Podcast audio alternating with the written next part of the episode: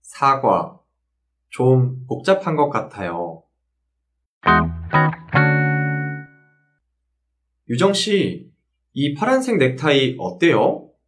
멋있어 보여요. 이거 사려고요? 네, 아버지께 선물하려고 해요. 이거 어떻게 사요?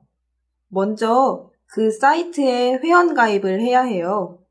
외국인도 가입할 수 있어요? 그럼요.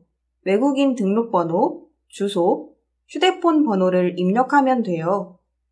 좀 복잡한 것 같아요. 저 혼자 못하겠어요.